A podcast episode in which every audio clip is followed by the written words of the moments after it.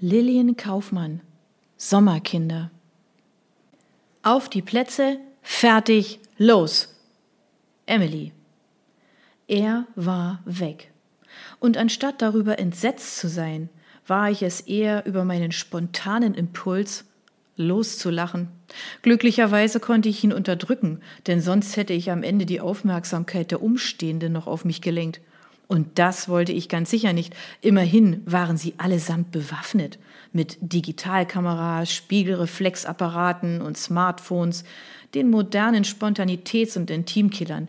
Sie zeigten jetzt alle schlaff zu Boden. Eine ungewöhnliche Richtung, wenn es dort keine speziellen Pflanzen oder die eigenen Schuhe festzuhalten galt.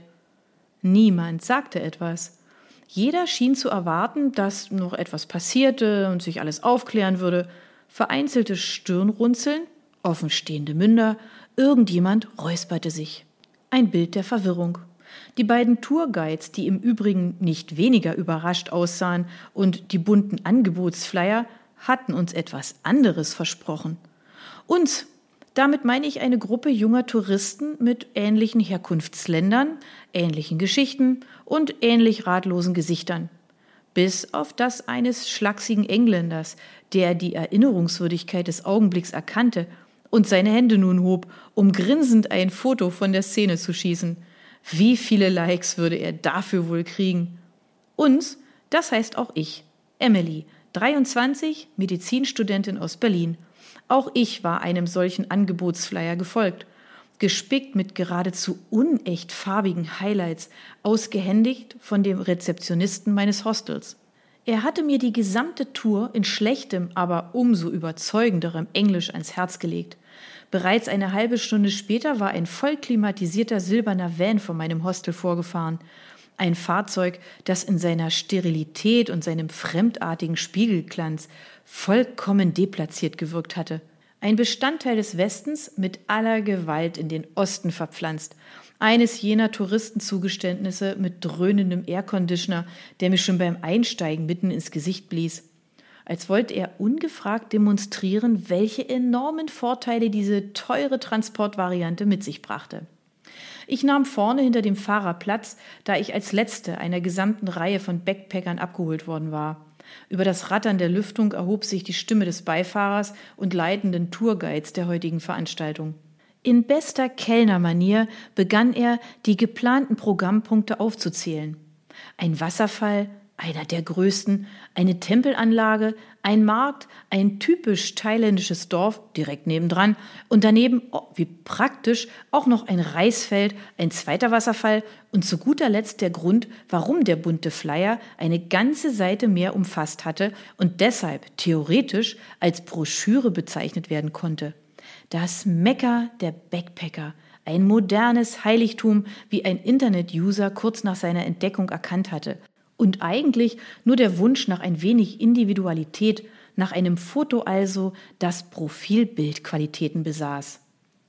Die Tour im silbernen Großraumvan wurde schon seit einiger Zeit angeboten und so waren bereits eine Menge luftgekühlter Touristen über den Umweg mehrerer Marktstände, Dorfhäuser und Reisfelder zu jenem zweiten Wasserfall geleitet worden. Vor einigen Monaten hatte dort ein selbsternannter Backpacker die Besonderheit eines Felsens für seine Handykamera entdeckt. Er besaß die Form einer steinernen Welle und war durch jahrelange Wassertropfen mit einem augenförmigen Loch versehen worden.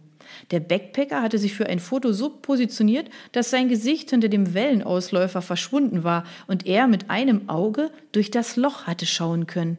Mit den Bildunterschriften Hashtag Immerse Yourself, Hashtag See the World, Hashtag The Traveler's Eye hatte er das Selfie hochgeladen und innerhalb kürzester Zeit tausende Gleichgesinnte erreicht. Das Auge des Reisenden war bereits nach wenigen Wochen im Internet zum Selfie-Ort des Jahres gekürt worden und verdiente damit auch eine eigene Broschürenseite.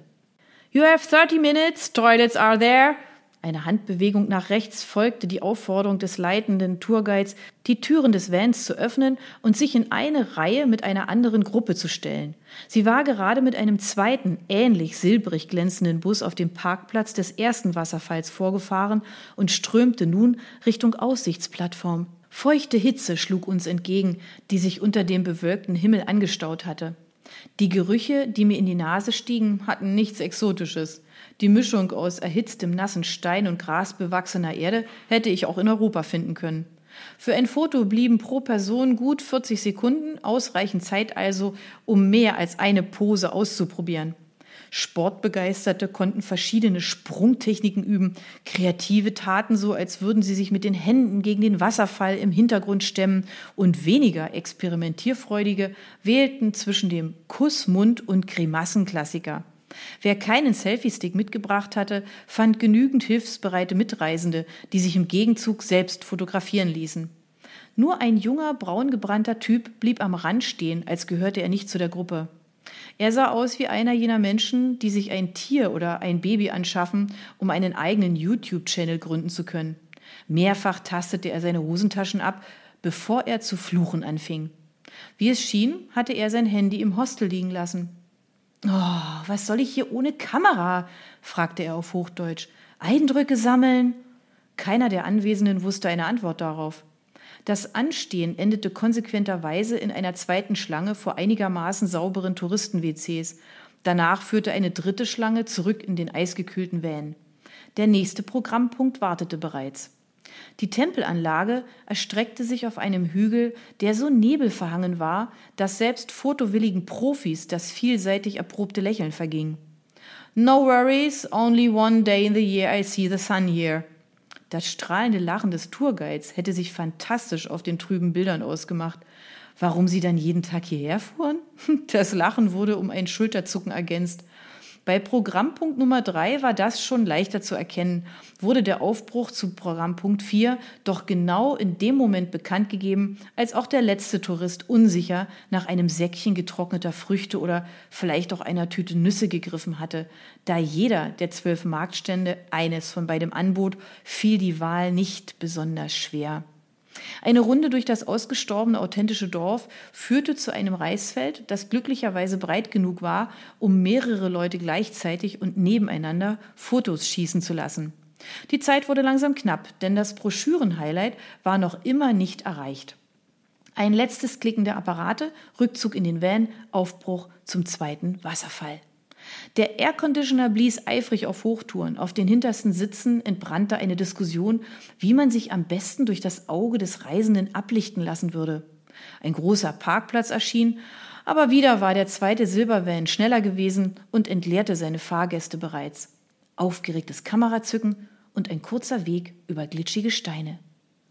Wo ist er denn jetzt? fragte der Deutsche ohne Handy. Das strahlende Lachen des Tourguides war einem Stirnrunzeln gewichen. 30 Augenpaare wanderten von ihm zu der Steinwelle, deren berühmtes Loch scheinbar so groß geworden war, dass es einen Teil des Steins aufgefressen hatte. Die Welle hatte sich halbiert, als wäre sie mit einem Messer zerteilt worden. Das Murmeln unter den Touristen wurde lauter, aufgeregter. Kann man sowas stehlen? Ha, ist das ein Witz? Kriegen wir jetzt unser Geld zurück? Die Laune des Deutschen besserte sich dagegen mit einem Schlag. Er würde nicht mehr der Einzige ohne ein Selfie mit dem Traveler's Eye sein. Die Augenpaare der Reisenden wechselten zu ihm.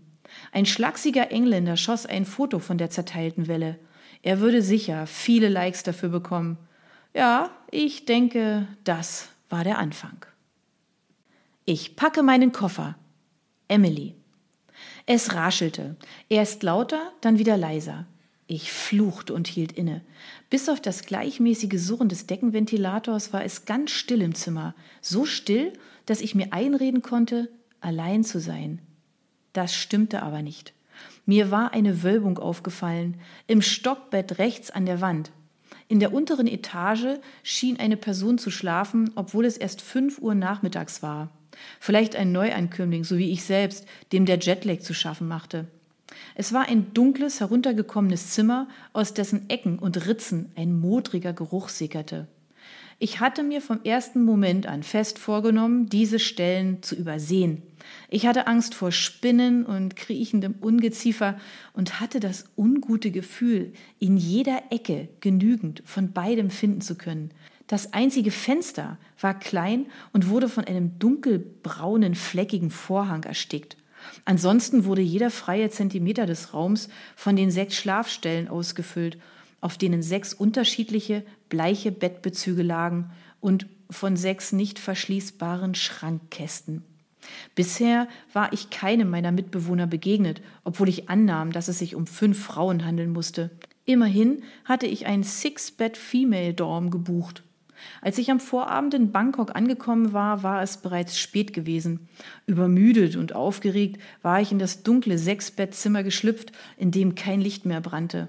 Mit Hilfe meiner Handylampe hatte ich so leise wie möglich meinen Rucksack abgestellt und die untere Matratze des linken Hochbetts bezogen.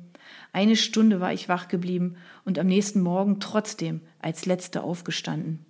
Verwirrt und verschlafen hatte ich mich an der Rezeption nach einem Frühstück und einer Stadtkarte erkundigt. Dort hatte man mir den Ausflug zum berühmten Travelers Eye empfohlen. Laut Rezeptionisten eine einmalige Gelegenheit. Und da ich zum ersten Mal in meinem Leben vollkommen alleine war, hatte ich Ja gesagt. Die Aussicht auf eine kleine Reisegruppe war mir tröstlich vorgekommen und so war ich mitgefahren im eisgekühlten Silbervan. Nun zurück in meinem Zimmer fühlte ich mich verschwitzt und müde, obwohl ich erst vor wenigen Stunden aufgestanden war.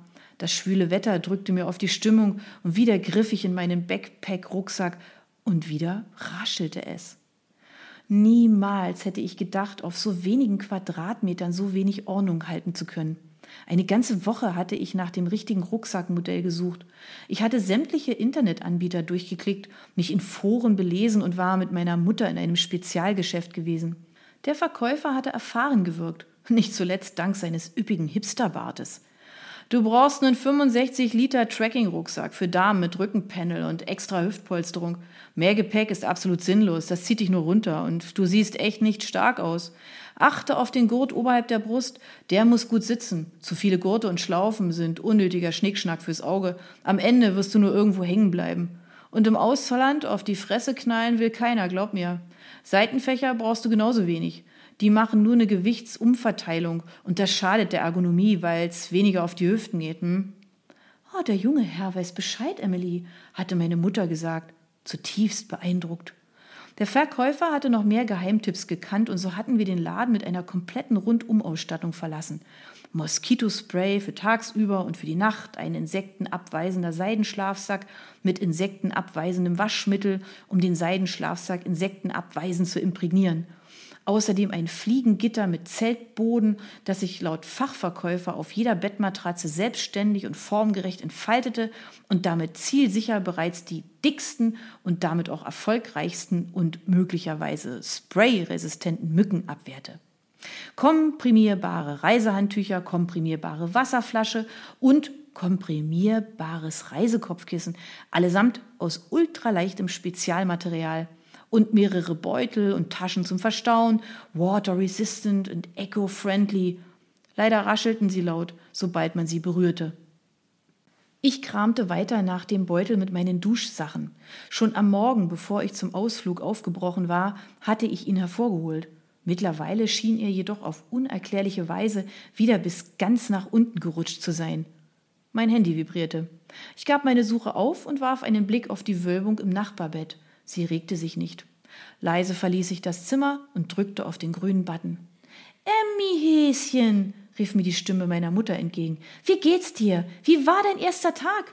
Wir haben uns schon Sorgen um dich gemacht, weil du uns nicht geschrieben hast.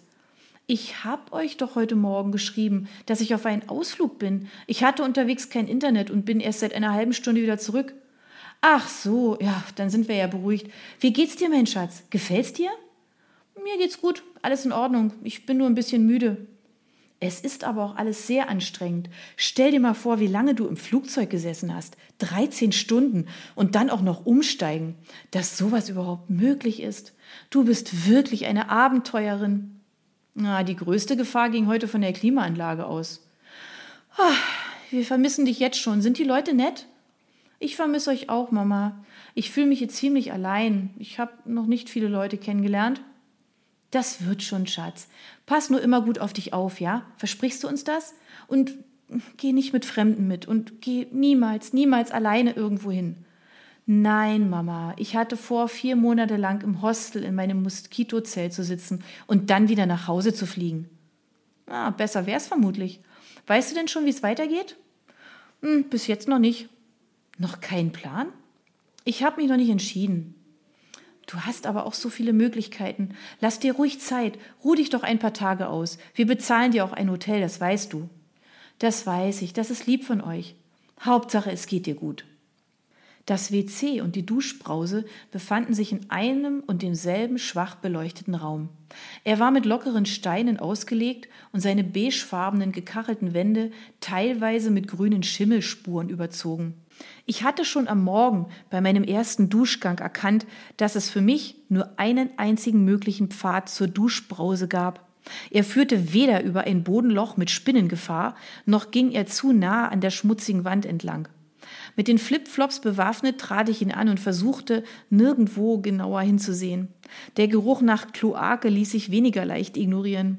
Immerhin handelte es sich bei dem WC nicht auch um ein Bodenloch, sondern um ein 0815 Sitzklo, wie es an deutschen Bahnhöfen üblich war, was genau genommen auch kein gutes Zeichen war.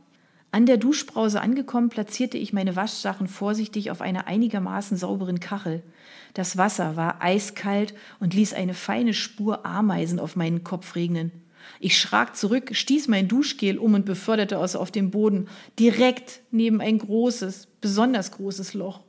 Ich musste mich verrenken, um beim Bücken weder einen der Steine noch die schimmlige Wand zu berühren. Der gesamte Raum schien bereits von der spritzenden Brause überflutet worden zu sein und sämtlichen Schmutz vor meine Flipflops zu schwemmen.